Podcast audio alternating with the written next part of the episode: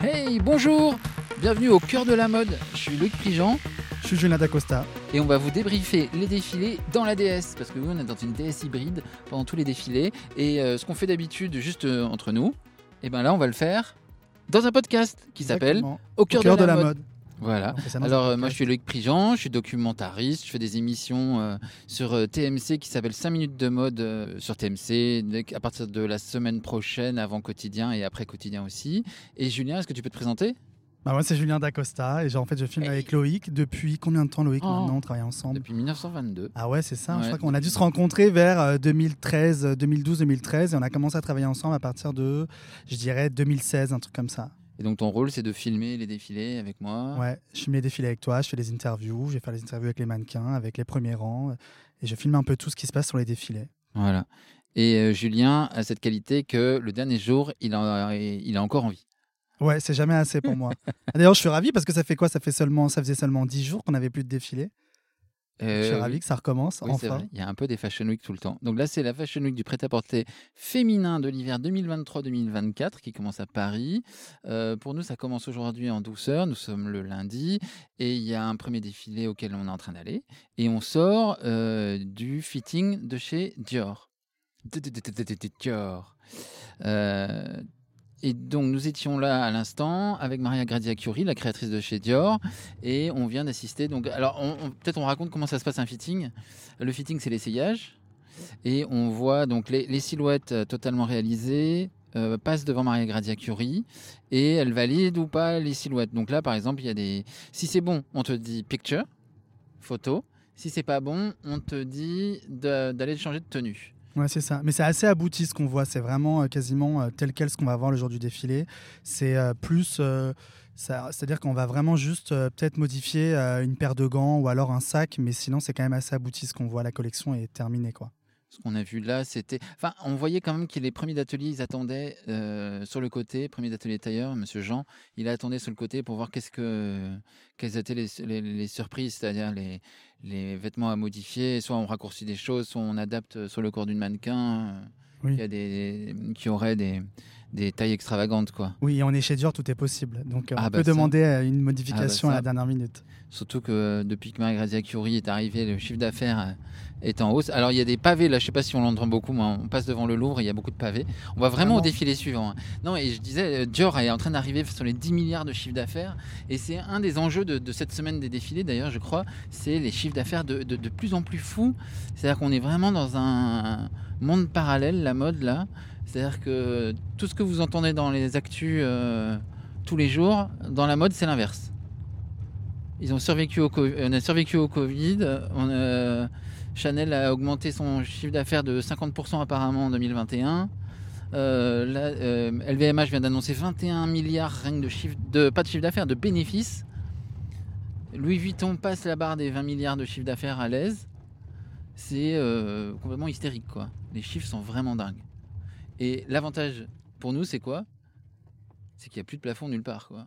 Ah oui, donc euh, en fait, là, on sait pas, on sait, on peut, on peut vraiment pas prévoir ce qui va se passer cette semaine, qu'est-ce que les designers vont nous préparer et quel genre de défilé ils vont nous préparer? Donc ça, c'est assez génial. C'est pour ça que le premier jour, généralement, on est plutôt de bonne humeur parce que on sait qu'on va avoir des trucs un peu déments et donc c'est un peu comme euh, la veille de Noël. euh, on est un peu excité parce que euh, ça va être euh, complètement fou ce qu'on va voir. Qu'est-ce qu'ils vont encore réussir à faire? Qu'est-ce qu'ils vont nous sortir? Parce que ça fait pas mal d'années que les, Jeux- les, les... Moi, je dis toujours que les... la semaine des défilés, c'est les Jeux Olympiques à Paris. Ah ouais, totalement. On a des Jeux Olympiques à Paris toutes les saisons et que les, les plafonds ont sauté, c'est-à-dire qu'on peut vraiment euh, avoir absolument n'importe qui sur les... au premier rang. On peut broder autant qu'on veut, des milliers d'heures pour une seule veste. Il n'y a, oh, il y a plus aucun. Il n'y a plus aucun souci, en fait. Et donc, il y a une créativité assez dingue qui peut faire penser à la créativité de 1939, où apparemment les robes les plus brodées euh, du XXe siècle ont été faites, euh, ont, été présentées à Paris euh, juste avant la guerre de 39. En juillet 39, apparemment, c'était vraiment incroyable.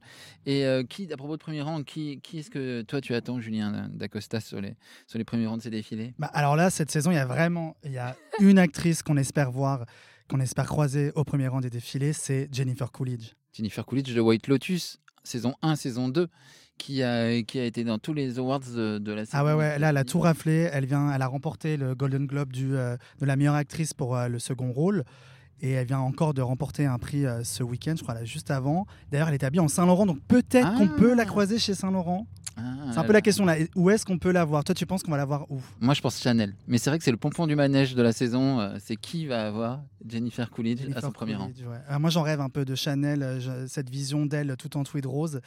Je pense Ah que ça peut être pas mal du Ça tout. Au premier rang chez ça- Chanel, ça ça, peut être un truc. Ce serait vraiment, vraiment bien quand même. On, a- on aimerait bien. Une, une, donc là, on est en train d'aller au défilé Vinesanto. Euh, Vinesanto, qui est une toute petite marque euh, d'un ancien assistant, enfin collaborateur de Jean-Paul Gaultier, qui a lancé sa marque pile quand Jean-Paul Gaultier a pris sa retraite. Ouais, c'est ça, ouais. En fait, on, l'avait commencé à le filmer euh, euh, sur le dernier défilé de Jean-Paul Gaultier. Il, était, euh, il travaillait au studio et on le voyait déjà backstage euh, crier. Tu te souviens, il, il mentait à Christina Cordula. Il, Tellement mignon. Il lui faisait croire que son soutien-gorge était je sais pas où. Et en fait, c'était pas vrai, il avait aucune idée. Il n'avait aucune idée d'où était le soutien-gorge de Christina Cordula. Chaotique. Ce, Ah, mais ce dernier défilé de, de Jean-Paul Gaultier en janvier 2020, c'était vraiment un des plus. Je- tu te rappelles que le week-end d'après, je pouvais plus bouger de mon lit tellement j'étais fatigué. On pourrait faire tout un story time. On pourrait faire tout un story time euh, sur ce défilé. Oui, parce que dans ce podcast, on va vous raconter euh, nos défilés, notre semaine des défilés, qu'on est de bonne humeur comme maintenant, qu'on est crevé comme dans deux jours. Peut-être qu'on se repose la question le dernier jour, euh, comment, euh, comment on se sent. Ouais, voilà. Bah là, moi, j'ai j'ai fait des, des nuits de 10 heures ce, ce week-end pour me reposer. Et on n'a pas, on n'a quasiment pas été à Milan. On a vraiment fait peu de Milan cette saison pour justement être en forme parce qu'on sentait que ça allait être un- une grosse semaine de défilés. Il y a à peu près 75 défilés Ouais, et on en fait combien à peu près? Et on en fait une trentaine. Donc, Sachant que, bon, on est, je pense qu'on est dans les, les plus, euh, ceux qui font le plus, sachant que la personne qui fait le plus de défilés, c'est Pascal Morand, le président de la Fédération française de la couture et du prêt-à-porter, qui lui est à tous les défilés. Mais Parce qu'il est obligé. Parce qu'il est, il représente. Il, euh, il- il représente. Donc je pense que c'est c'est chaud. Se, se faire 75 défilés, c'est. Oui, c'est très euh, chaud. Déjà 30, 30 c'est vraiment quelque 30, c'est chaud pour notre. euh, je pense que notre santé mentale, euh, par moment donné, euh, fait des frisettes. On- On va essayer d'y arriver, on va essayer de faire 30 Oui. défilés. Sachant qu'en plus, on arrive souvent plutôt en avance, on repart plutôt en retard parce qu'on on reste poser des questions à plein de gens à la fin du défilé, si possible à la créatrice ou au créateur. Et on fait comme là des, essayages. On fait un maximum d'essayages pour voir la collection de plus près, pour avoir euh, le créateur ou la créatrice euh, un peu au repos qui nous explique, euh, comme là on vient d'avoir Marie-Grazia Curie.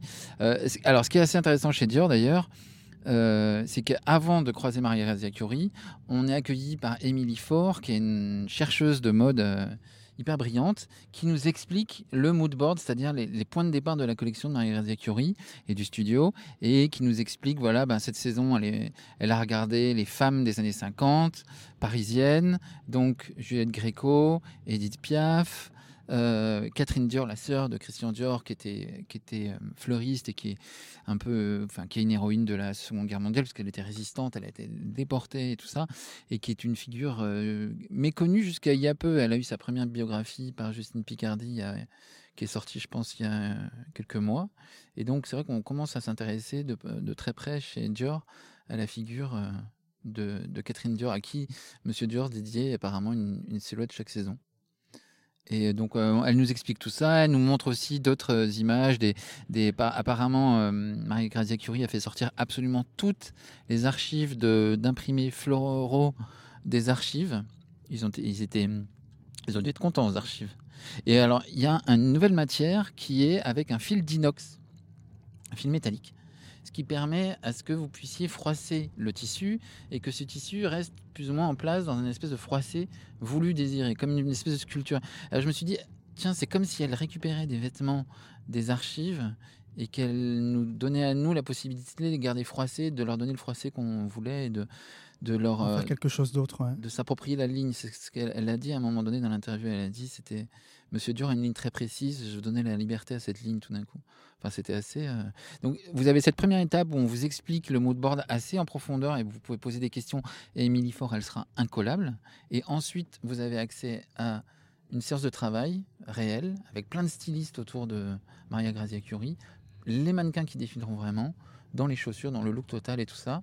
Euh, elles sont pas maquillées, pas coiffées. C'est la différence. Il y a quelques maisons, euh, par exemple chez Chanel, elles sont maquillées, coiffées les mannequins au moment de l'essayage. On n'appelle pas ça l'essayage, on appelle ça l'accessorisation chez Chanel. Et chez du temps de Monsieur Valentino, je t'ai raconté cette histoire, Non. Story time, du temps de Monsieur Valentino, elles étaient, elles devaient arriver coiffées, maquillées pour le fitting, hein, pour l'essayage, et manucurées.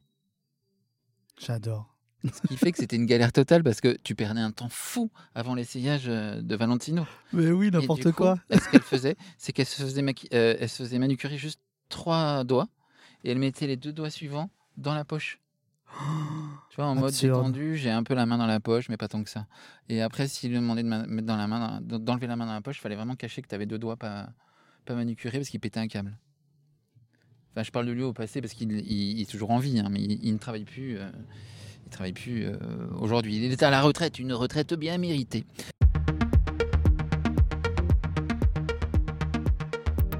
Alors, c'est quoi les... On est le premier jour, c'est quoi les autres enjeux de cette Fashion Week, Loïc? On est excité de voir qui cette saison? Alors, on est excité de voir. Ben, je crois qu'on a le même, euh, le même horizon tous les deux. ouais, Oui, oui, je pense, ouais, on est d'accord. Vas-y, on dit en même temps. 1, 2, 3. Anne, de Meulemester. Meulemester. Alors, expliquer pourquoi. Anne de Meulemester, label mythique euh, belge des années 90, hein, on va dire ça poliment. Enfin, je pense 80, mais 90 surtout, et apogée dans les années 90. Et euh, nouveau créateur qui prend les rênes cette saison, qui est Ludovic de Saint-Cernin. Et on aime beaucoup Ludovic de Saint-Cernin. On a commencé à le filmer euh, très très tôt. Euh, on était à son premier défilé, je crois d'ailleurs. Non, on a filmé son tout premier défilé. on l'a même filmé quand on était stagiaire. Oui, c'est ça, voilà, on le connaît depuis un. Depuis stagiaire chez Balmain. Euh, donc, euh, on l'a toujours. Moi, j'ai toujours vu là. Voulant, je crois qu'on l'avait filmé la première fois qu'on l'avait filmé. Et apparemment, il m'a dit qu'on l'avait filmé devant un défilé Chloé. Tantôt l'incruste. Génial. Mm. C'est génial comme success story à suivre, ça, de- des tout débuts, c'est-à-dire euh, dehors, euh, en essayant de s'incruster à un défilé, à reprendre les rênes d'une autre maison aujourd'hui. C'est un le- peu dément, ça. Et être la mascotte de la, de la semaine. Enfin, le défilé le plus attendu de la Ouais, c'est semaine. un défilé très attendu parce qu'on là justement chez Dior, on vient de croiser euh, des collègues du Figaro et pareil pour eux, c'était euh, un des défilés attendus de la semaine, c'était le Anne de Meulemester par euh, Ludovic. Autre défilé très attendu, c'est Julien Dosena chez Paco Rabanne, parce qu'il revient sur le calendrier. Il avait un peu euh, quitté le calendrier. Et surtout, premier défilé depuis le décès récent de Paco Rabanne. Pareil chez Vivienne Westwood, premier défilé depuis le décès de Vivienne Westwood. Il se trouve qu'en plus, Vivienne Westwood euh, semble inspirer beaucoup de défilés à Londres, à New York et à Milan. Elle est un peu le l'égérie de la saison. Euh, Je crois que son décès a vraiment marqué les esprits et tout ça. Ouais, on l'avait déjà senti un peu euh, sur l'homme, ça, sur la fin de l'homme, on avait cru comprendre que certains codes Vivienne Westwood euh, revenaient un peu euh, dans les collections, mais là effectivement, ouais, je pense que cette, cette semaine, on va avoir pas mal de d'hommages un peu partout euh, de sur Punk. Punk, ouais. Retour aussi sur la- le calendrier euh, classique de Alexander McQueen qui n'a pas défilé depuis euh, la pandémie, dis donc, depuis le début euh, de la pandémie. Et retour sur le calendrier de Pierre Cardin. Qui, je ne sais pas ce qui va se passer. Apparemment, c'est son petit-neveu qui s'appelle Rodrigo Basilicati Cardin. Quel nom, Basilicati Cardin? On aime bien, on dirait un nom de rappeur un peu, non? Basilicati Cardin. Il y a le premier défilé aussi de Harris Reid pour Nina Ricci. Ah, qui est Harris Reid? Donc c'est un jeune créateur anglais qui, a- qui vient d'être nommé euh, chez Nina Ricci et euh, qui fait des trucs assez euh, en fait. euh, je- il a des points en commun avec Vincenzo justement qu'on va voir là. C'est des créations assez euh, assez impressionnantes euh, dans les volumes. C'est plutôt euh, ça peut être pas mal je pense chez Nina Ricci. J'ai hâte de voir. Vincenzo, c'est très pour le cabaret. C'est très pour des créatures de la nuit. C'est très spectaculaire ouais. Mais Harris Reid aussi ils ont ce truc en commun de faire quelque chose de très spectaculaire. Donc Nin- Nina Ricci qui revient avec un nouveau créateur et Schiaparelli, ça c'est un des trucs qui va être euh, très très re- regardé. Schiaparelli qui fait son premier défilé sur le prêt-à-porter depuis un grand moment parce qu'ils étaient plutôt sur la haute couture avec Daniel Roseberry, leur créateur américain, qui avec son défilé de Tu y étais en janvier. Tu peux raconter le défilé haute couture de, de Schiap C'était comment il l'ambiance? était hallucinant. euh. Bah, moi, j'étais backstage, donc c'était particulier parce que euh, c'était, j'étais pas dans la salle, donc j'ai moins capté le- la réaction des gens dans la salle. Mais en tout cas, euh, backstage, c'est vrai que quand les premières robes euh, sont arrivées, c'était, euh, ça, a choqué à, à tout le monde dans la pièce parce que on s'attend pas du tout à voir ces robes avec euh, ces grosses têtes de lion ou de tigre. Et c'était tellement bien fait qu'effectivement, ça, ça choque tout de suite. On, on comprend pas tout de suite ce qu'on regarde. euh, Est-ce que c'est vrai Est-ce que c'est pas vrai Mais alors pourquoi? Donc euh, oui, c'est euh. Ils ont, euh, ils ont les bonnes recettes pour choquer en ce moment. Ils font les bons buzz. Naomi Campbell qui défile dans un... C'est un manteau, c'est ça? Avec une tête ça, de loup et le manteau semble être en loup. Donc une espèce de- d'image hyper forte. Il y a une tête de lion aussi que portait Kelly Irina Jenner. Et Kylie Jenner aussi. Ouais, voilà. Et au résultat, donc il y a des analystes de, de, de combien de temps on prend sur les défilés. Et apparemment, 80% de la- l'attention médiatique de la Fashion Week haute couture de janvier dernier a été prise, monopolisée par Schiaparelli. Donc c'est vraiment les rois du, du choc tactique, de ce que tu, on t'appelle ça comme tu veux, mais les rois de l'attention. Ouais, donc défilé attendu cette semaine. défilé méga attendu. Ce qui veut dire que les rares. Alors, ça, c'est ça, c'est Loïc qui fait les défilés depuis longtemps qui vous dit ça. Mais quand il y avait beaucoup, beaucoup d'événements comme ça, ça donnait des très bonnes saisons parce que les gens qui étaient en place, à l'époque, c'était Karl Lagerfeld chez Chanel. Le secret de Karl chez Chanel, de sa longévité et de sa, de sa popularité, c'était que quand il y avait une saison comme ça avec plein de nouveaux venus, il tapait très très fort. Il tapait encore plus fort. Et, euh, et donc, je pense que cette saison, les, les grosses maisons où il n'y a pas forcément d'enjeu de nouveauté ou de choses comme ça, ils vont taper très très fort parce qu'ils sentent qu'il y a une concurrence de partout. Et du coup, et c'est pour ça que c'est les Jeux Olympiques euh, de la mode à Paris. Et voilà. Donc là, on est en train d'arriver chez Van Santo. Et on, on vous reparle après le défilé, je pense. Ouais, on fait ça, ouais. Le Premier défilé. À tout de suite. Hey, on sort du défilé Vine Santo. Alors Julien, tu étais en coulisses toi. Ouais, j'étais backstage et c'était euh, pas mal. Moi, j'aime beaucoup filmer euh, le backstage euh, Van Santo parce que c'est vraiment un joyeux bordel. C'est hyper chaotique, mais il y a énormément d'énergie. En bordélomètre, on était à combien sur de 1 à 10 Bah, à lui, on est toujours à 10, hein, toujours, Mais c'est ça qui est génial, c'est vraiment une marque de fabrique. Santo, ça fait partie de la maison et d'ailleurs, même eux, euh, ils ont plutôt du recul et de l'humour là-dessus parce que quand un truc un peu bordélique, ils disent Ah, c'est pas grave, c'est Santo, c'est pas grave, allez, ça défile comme ça, c'est pas grave. Donc c'est hyper drôle à filmer, c'est assez euh, satisfaisant parce que c'est euh, vraiment l'opposé de, par exemple, des designers qu'on peut filmer pour des grandes maisons ou pour des maisons, je sais pas, pour d'autres maisons. Euh, où là ils vont être vraiment hyper sérieux, hyper concentrés. Lui, il l'est aussi, mais il est très expressif, euh, il se marre, euh, il réagit vachement. euh, donc, il a, en fait, il a vraiment zéro filtre, Victor Vincento, quand on le filme. Donc, c'est assez génial pour nous.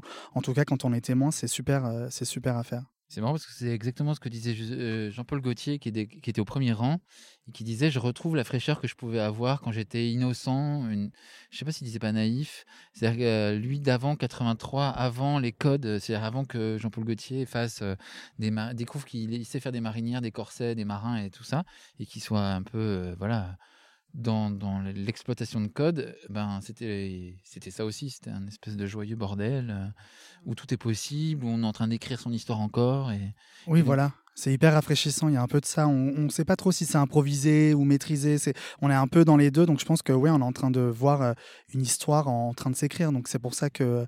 on- émergence d'une marque euh, Exactement. qui s'appelle Vine Santo, qui est, qui est fait pour aller au cabaret de, de départ. Mais là, tout d'un coup, il y avait des, des vestes de bourgeoises, des, des, des jeans de filles branchées et des, des éléments de- d'une garde-robe euh, de parisienne, enfin de- assez réaliste finalement, et pas que des robes euh, pour ouvrir des spectacles et descendre des escaliers au paradis latin. Mais il y avait quand même un peu de ça aussi. Il y avait énormément de, de- choses qui qui spectaculaires. Bilal. Bilal Hassani Trop mignon. Comment, comment il était en coulisses alors? Alors, c'est bizarrement, c'est pas, c'était pas du tout le, plus fou du backstage. Il était plutôt concentré, hyper sérieux. C'était mignon parce qu'il y avait sa maman qui est juste venue l'embrasser avant qu'il défile, et ils se sont dit tous les deux, ah bah, c'est une autre première fois. Et j'ai trouvé ça très, très mignon. Ça arrive pas tous les jours de voir la maman de quelqu'un avant un défilé, surtout avant qu'il défile, venir le, je sais pas, l'encourager. C'est pas quelque chose que j'ai souvent filmé en tout cas. Donc ça, c'était génial. C'était, c'était trop mignon. C'était super. On a fait une interview avec lui pour 5 minutes de mode sur TMC qui passera dans, dans une dizaine de jours où je lui ai fait l'interview centimètre parce qu'il y avait plein de, de- combien de centimètres d'ongles, combien de centimètres de faux ongles, de fossiles, combien de centimètres de mini-jupe, euh, combien de centimètres de talons.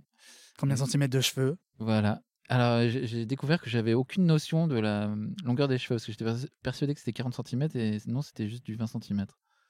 Mais je- voilà. On peut pas tout savoir. On peut pas tout savoir. On peut pas, voilà. On peut pas. Voilà, c'était le premier épisode d'Au cœur de la mode.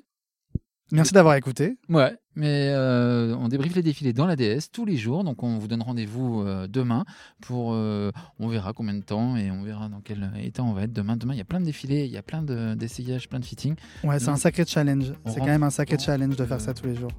Ouais, on va rentrer vraiment dans le cœur du poulet demain. Au cœur de la mode. Voilà. À bientôt. Salut